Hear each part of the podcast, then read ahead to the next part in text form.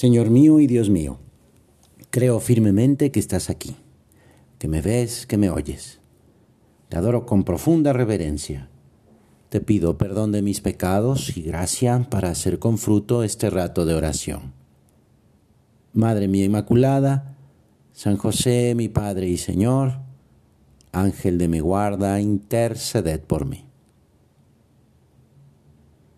Cuando te invitan a una fiesta, pero una fiesta especial como una boda, por ejemplo, pues no se trata nada más de ir y ya.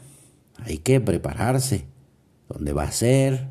Obviamente la fecha y el lugar. Incluso, pues, ¿qué me voy a poner? De hecho, eso sí se trata de una boda. Además, se organizan otras fiestas antes, las despedidas y todas esas cosas. Bueno, pues en esta ocasión Estamos recibiendo tú y yo una invitación a una fiesta, una muy especial, por la festejada y por quien nos está invitando. Nuestro Señor Jesucristo está organizando una fiesta para su madre, la Virgen María. Pues así como lo oyes, una de las fiestas más importantes de nuestra madre es la solemnidad de la Inmaculada Concepción, el próximo 8 de diciembre. Aparta esa fecha, ¿eh? La Inmaculada Concepción es uno de los privilegios de la Gran Madre de Dios por su misión de ser Madre del Salvador. Dios la preservó de todo pecado, incluso el pecado original. Por eso es que desde el momento de la concepción, la Santísima Virgen es inmaculada, es decir, no tiene mancha de pecado. Aunque este dogma fue proclamado en 1854, desde siempre todos los cristianos han reconocido a la Virgen María como Inmaculada. Todo esto en atención a los méritos de su Hijo Jesucristo. Pues como ves, es una fiesta muy querida por toda la Iglesia. Por eso es que se requiere de una preparación a la que la misma Iglesia nos invita. A partir del 30 de noviembre y hasta el 8 de diciembre, se nos anima, se nos invita a que sean días muy especiales en el trato con nuestra madre, porque sí, es una fiesta de nuestra madre. Y como toda fiesta, es una muy buena costumbre regalar algo a la festejada. ¿Tú qué le vas a regalar a tu madre, la Virgen Santísima? Claro, ¿qué se le puede regalar a quien es la reina de cielos y tierra? ¿No se te ocurre nada? Pues precisamente para eso sirven estos días de novena, la novena a la Inmaculada. En estos días podemos crecer muchísimo en nuestro cariño para con la Virgen María.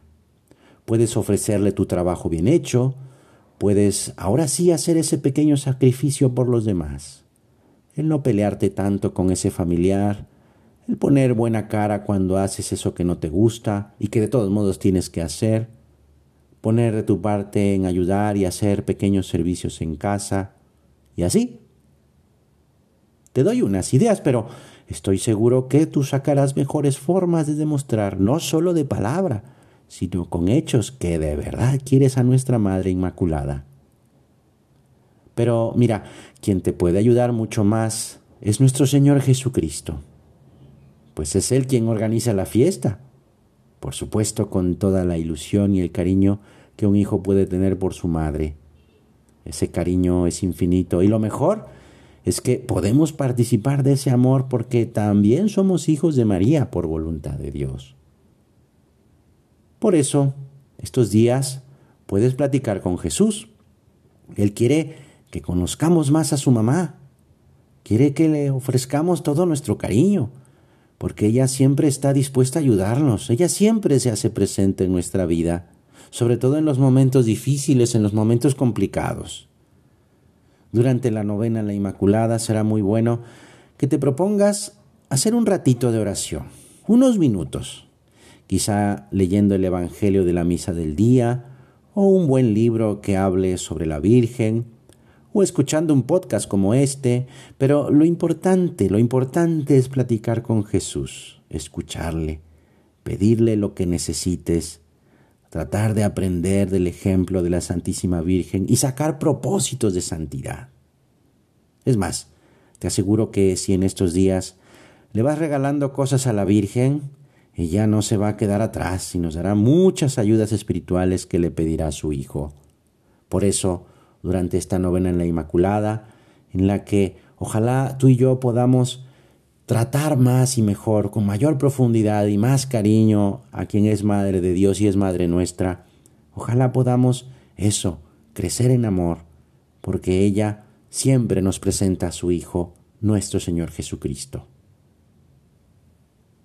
Te doy gracias, Dios mío, por los buenos propósitos, afectos e inspiraciones que me has comunicado en esta meditación.